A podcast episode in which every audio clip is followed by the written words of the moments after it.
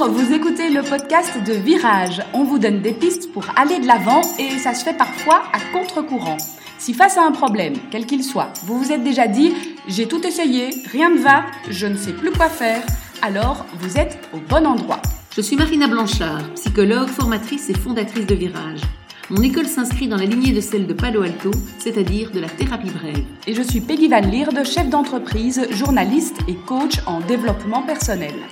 Ensemble, nous vous proposons des réflexions pour avancer autrement.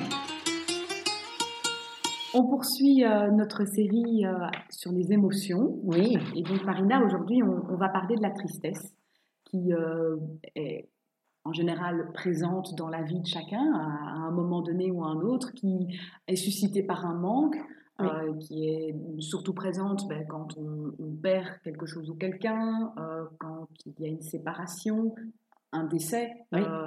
et en fait, dans tout ce genre de situation où finalement euh, quelque chose ou quelqu'un nous manque, éprouver de la tristesse, c'est tout à fait normal. Et c'est ça qui est difficile, c'est que c'est très douloureux, mais c'est normal et on ne peut pas faire l'économie de cette souffrance-là. C'est presque le premier message moi, que j'aurais envie de passer ici, c'est de se dire, je dois accepter de souffrir évidemment, c'est un peu contraire à notre nature humaine. C'est qu'on a envie d'aller bien, c'est qu'on a envie d'être joyeux. Alors en plus, je trouve aujourd'hui, c'est un peu euh, dans tous les médias euh, comment retrouver la joie, comment euh, voilà passer à travers les épreuves, etc. Alors oui, on va passer à travers les épreuves. Oui, on va retrouver la joie un jour, mais d'abord, il faut traverser une inévitable phase qui n'est pas agréable. Et c'est vrai que voilà, je trouve que c'est en contraste avec la société d'aujourd'hui. Enfin, je fais un peu un un mais avec les réseaux sociaux où on montre que tout va bien, tout va bien, tout va bien, tout va bien. Et donc, quand moi je vais pas bien, ben, il y a presque encore un gap plus grand. J'ai plus l'impression d'un gap que euh, bah, quand avant, bah, chacun vivait sa vie et ses émotions chez soi. Mhm. Là, tout le monde, tout le monde montre ses belles émotions. Et donc, euh, la tristesse, bah, c'est un peu comme si voilà, j'étais un peu Je me cache encore plus. Quoi. Voilà, voilà. Et donc, j'essaye surtout de ne pas la ressentir parce qu'elle n'est pas chouette. Je devrais aussi aller bien comme les autres. Je devrais aussi. Euh, c'est vrai, c'est pas un truc si grave qui m'est arrivé. Un divorce, il y en a plein d'autres qui divorcent ou je sais pas.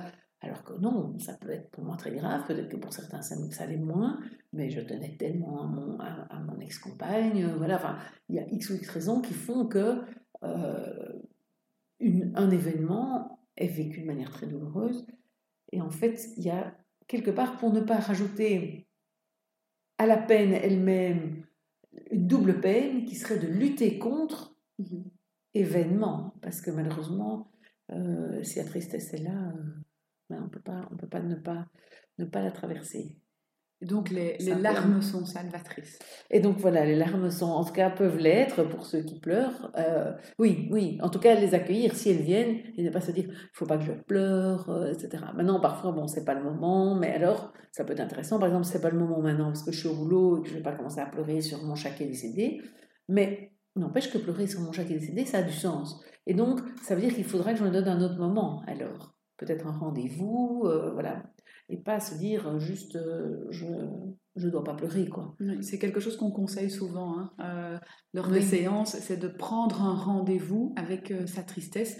Alors quand on l'entend comme ça la première fois, ça paraît ça paraît incroyable, ça paraît un peu bizarre, mais c'est vraiment euh, s'octroyer ce moment où on a le droit d'être triste, où on peut l'exprimer, et ça peut se faire dans un moment du coup euh, peut-être aussi confortable. Tout à fait. On va choisir son moment, sa situation, euh, où c'est ok pour soi, et donc du coup voilà, l'exprimer, la faire ressortir, cette tristesse, plutôt que de l'étouffer, de mettre un capuchon dessus et de ne pas l'exprimer. C'est ça. Alors ça peut aussi ne pas s'exprimer en tant que tel, comme on parle d'expression, euh, le dire. Ça peut être une balade dans les bois où je laisse mes larmes sortir. Euh, voilà. On n'a pas tous besoin de parler des choses qu'on vit, mais en tout cas les vivre. Et c'est vraiment s'octroyer euh, le droit de vivre cette tristesse-là. Et même si c'est pas confortable, en fait, c'est vrai que si on pouvait, évidemment, enfin moi si j'avais la baguette magique pour enlever la tristesse des autres, euh, je le ferais, je ne l'ai pas, peut-être certains non, mais en tout cas moi je ne l'ai pas encore euh, découverte. Mais on a vraiment l'impression que sinon, bah, enfin, souvent l'image que je prends, c'est la, casserole d'eau qui bout, quoi. Sinon, on essaye de pas ressentir la tristesse, on met le couvert sur la casserole, mais en fait, l'eau va bouillir euh, d'autant plus. D'autant plus. Et euh, voilà, donc, donc, donc, en fait, il faut se donner des moments, donc comme tu disais, euh, des rendez-vous avec la tristesse, ou alors, au moment où elle vient, la laisser, la laisser, la laisser venir. Mm-hmm. Mais voilà, c'est pas toujours possible, ça c'est encore autre chose le contexte euh, peut être déterminant. La tristesse, elle est aussi utile à... En fait, elle déclenche l'empathie. Et donc, ça, c'est l'avantage pour ceux qui l'expriment. Alors voilà, tout le monde euh, n'a pas envie d'avoir de l'empathie, mais c'est que aussi, euh, le fait de, l'exprimer, le fait de la montrer, ben, les collègues de travail vont peut-être aussi être plus conscients, être plus proches, être là. Alors, on peut avoir envie de ça ou pas. Mm-hmm. Et donc ça, voilà, mais il faut le savoir, c'est aussi une des utilités de la, tristesse, c'est qu'elle amène une solidarité humaine et une proximité. Si on est face à des êtres humains qui sont... Euh, qui ont une intelligence émotionnelle suffisante, évidemment, parce que bon, voilà, s'il y en a quelqu'un de cruel en face, euh, ça va pas tellement déclencher l'empathie, ça fait le contraire. Mais on peut espérer quand même que dans un entourage, euh, il y ait certaines personnes. Donc voilà, donc, il ne faut pas avoir toujours peur de, de, montrer sa tristesse, mais c'est vrai qu'il faut peut-être choisir les personnes à qui on la montre, à qui on en parle, avec qui on l'exprime, si on l'exprime. Et puis sinon, euh, comme pour la colère, on peut faire des lettres de tristesse et donc écrire vraiment à, à, la personne qui nous manque. Hein. Tu disais, voilà, effectivement, ça peut être un deuil, un deuil, une séparation, enfin quelqu'un euh, qui, était dans notre vie et qui n'y sera plus, ou qui n'aura plus en tout cas la place qu'on aurait voulu que la personne garde dans notre vie. Et donc on peut, on peut lui écrire en, lui disant tout ce qu'on a sur le cœur, en lui partageant des moments de vie, euh, etc. Sans les envoyer, si la personne est vivante, si elle est morte, c'est une évidence, mais euh, sans les envoyer, ce qui permettra vraiment de le faire sans aucune censure en fait, et de vraiment mettre tout ce qu'on a sur le cœur et donc, il va être une manière de traverser notre tristesse, de l'accepter finalement pour nous-mêmes, mhm. en l'exprimant à l'autre. Parfois, la, la, la, tristesse est, est, très, très envahissante, trop envahissante. À ce moment-là, on, a l'impression d'être complètement submergé, noyé euh, dans, dans, dans cette tristesse. Mais là, alors, les rendez-vous dont tu parlais vont permettre de canaliser quelque part cette tristesse et de vraiment euh, se dire, ben voilà, je lui donne une heure par jour. Et pendant une heure, je suis vraiment replongée, je replonge dans mes souvenirs, euh, je, je, j'allume une petite bougie, euh, j'écris cette lettre dont je parlais, etc. Et vraiment, et je sais que le reste de la journée, je sais que à 18h, j'aurai ce rendez-vous. Idéalement, une heure relativement fixe, parce que ça me permet de renvoyer à d'autres moments de la journée euh, à plus tard. À plus tard. Mhm. Alors, si c'est pas possible de renvoyer, ben alors ça peut être à chaque fois qu'elle vient, j'y consacre une heure. Donc tout dépend évidemment aussi du contexte de vie. Si je travaille, si je suis en congé euh, suite à un deuil important de quelqu'un de très proche, voilà, tout dépend de ce qui est possible hein, pour, pour, chacun. Mais euh, ce sera plus de reprendre le contrôle, puisqu'il y a ce, côté submergé donc, que tu disais. Pour reprendre le contrôle dessus, c'est donner de la place à la, tristesse plutôt que me sentir euh, envahi par cette tristesse en permanence. Quoi et en tout cas lui, lui donner l'espace et le temps euh, nécessaire. Parce que souvent, on a aussi envie que ça, passe vite. Oui, exact, exact, exact. ne pas euh, se laisser envahir, justement. Ce qu'on donne ici euh, comme piste avec la tristesse, donc écrire des lettres, prendre des rendez-vous, aller, aller, marcher, aller... Voilà, moi je prends souvent les arbres pour des personnes à qui ça parle, aller choisir un arc qui représente un peu la personne défunte, aller s'adresser à cet arbre-là, etc. Euh, ces pistes-là vont pas faire partir la tristesse. Elles vont permettre de la, de la gérer, en fait, et de la traverser. Mais c'est pas parce qu'on va écrire trois lettres que ça est fini. Et donc, effectivement, il faudrait pas faire faire ceci pour que ça passe, parce que sinon on retombe dans le même mouvement de lutte contre la tristesse. quoi. C'est comme si au lieu de mettre le couvert de la casserole, on se dit Ah, mais euh, le coup des lettres et du rendez-vous, ça va, ça va aussi euh, arrêter la casserole. Non, mhm. la casserole, l'eau au bout, et euh, voilà, il faut laisser les choses aller. Et donc, pour revenir à, à, l'utilité des émotions, bah, la, la, peur, elle nous prévient d'un danger.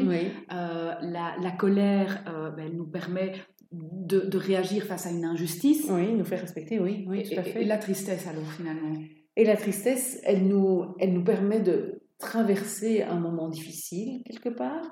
Elle génère de l'empathie. Elle nous amène en fait finalement à un, un repli un peu sur nous-mêmes, un peu comme l'animal blessé va se replier et, à penser nos blessures en fait. Hein. Et donc elle nous oblige à prendre soin de nous mhm. à un moment où on a été fragilisé par un événement souvent de l'extérieur. C'est pas facile non plus d'accepter que euh, la séparation ou le manque de quelqu'un me met dans un tel état.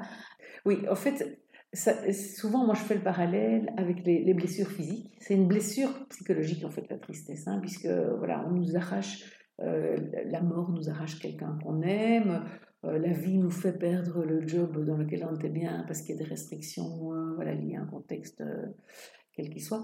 On a beaucoup plus de facilité d'accepter, si on se casse la jambe, qu'on va plus pouvoir marcher tout de suite. On accepte le plâtre, on accepte après de faire de la kiné pour, pour repartir, etc. Et c'est comme si les blessures psychologiques, on voulait tout de suite tourner la page. Je me rappelle d'une patiente qui vient chez moi après deux fausses couches et elle me dit voilà, ça fait 15 jours, euh, je viens voir parce qu'il euh, faut que je remonte la pente. Non, d'abord, il faut penser la blessure, soigner la blessure. Et c'est pas forcément agréable, mais comme le kiné n'est pas forcément agréable, ça fait mal de remobiliser euh, une cheville cassée, enfin voilà. Et donc, on l'accepte pour les blessures physiques, et étonnamment, étrangement, comme elle ne se voit pas, je pense, on se dit, là, je devrais être forte. Là, je devrais pouvoir traverser ça et je devrais euh, être euh, plus fort que les autres ou, aussi fort que les autres parce que je crois que l'autre l'a traversé d'une certaine manière, ce qui n'est pas toujours mm-hmm. aussi, aussi évident. Oui, parce qu'il y a des standards dans la société qu'on essaie de suivre, oui, exactement. oui, Oui, tout à fait, tout à fait. Oui, dans les, enfin, voilà, il y a des tristesses qui sont qualifiées de pathologiques dans le, le, DSM-5 qui, qui, qui, reprend toutes les, les pathologies mentales. Or, ben, en fonction de l'attachement qu'on avait pour euh, son compagnon, pour euh, voilà, un deuil peut se faire plus ou moins euh, en fonction de s'il a été malade longtemps avant et qu'on a déjà préparé le deuil ou si c'est un accident violent. Enfin, voilà, il y a tellement, tellement de choses qui jouent qu'il n'y a pas de normes malheureusement. Or, effectivement, la société nous en nous en envoie quand même de temps en temps. On dit voilà, un deuil c'est un an. Ben non, parfois c'est plus qu'un an. Alors parfois c'est moins aussi, hein, bien évidemment. Mais donc euh, oui, je pense que c'est vraiment accepter que voilà, on n'est pas euh, invincible ni physiquement, mais ça on l'a en général déjà tous accepté depuis longtemps, on a eu des, blessures, on est tombé au genou, on a vu le temps que la croûte se met pour se réparer, et puis qu'à un moment la blessure disparaît, il reste une cicatrice, mais en fait c'est la même chose. Mhm. Et en fait c'est la même chose pour euh, notre âme, si on peut dire, et donc euh, oui, on doit accepter, de prendre le temps de se soigner. Et, un jour, quand on aura traversé tout ça, ben, on, regardera ça avec un, regard beaucoup plus bienveillant, et en se disant qu'en fait voilà, on a réussi à la traverser. C'est ça. Euh, et, on pourra y repenser peut-être avec joie ou en tout cas avec un certain sourire, un certain apaisement euh, retrouvé. Et c'est ça aussi euh, ce vers quoi on peut essayer de tendre. C'est ça, c'est vraiment la cicatrice qui restera et, qui, est, qui, est, bonne pour nous rappeler la personne qui est partie, parce que l'idée n'est pas d'oublier non plus. Donc en fait, de se dire, ben voilà, oui, il y a, y a, eu, y a eu ça. Et, et, moi je dis souvent, toutes les blessures cicatrisent. Parfois elles prennent beaucoup de temps, mais elles cicatrisent toutes. Mais il faut prendre le temps de les soigner et c'est un peu ces moments de rendez-vous, euh, ces lettres à écrire, euh, voilà, qui, qui, sont des, soins qu'on donne à la blessure. Quoi. Oui, moi j'ai eu ça très fort avec ma maman. J'ai perdu ma maman euh, assez, assez jeune. Et pendant des années plus tard, alors que j'ai l'impression que ce deuil était fait, si je sentais son parfum sur quelqu'un, les, mmh. les larmes me venaient aux yeux directement.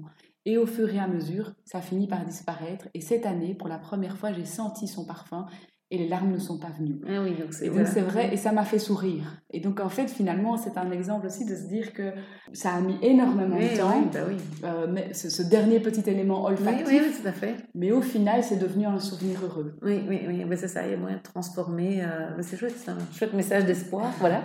voilà, comme quoi les, les, les, émotions peuvent servir de levier. Oui. Et c'est ça qu'on voudrait aborder la semaine prochaine pour euh, clôturer, si on peut dire ça comme ça, le chapitre émotions, même si évidemment les émotions bah, seront présentes à travers euh, tous les podcasts. Mais l'idée est, de vraiment montrer que une émotion peut avoir des fonctions différentes. Euh, parfois, elle peut nous bloquer et parfois, elle peut nous mettre en mouvement.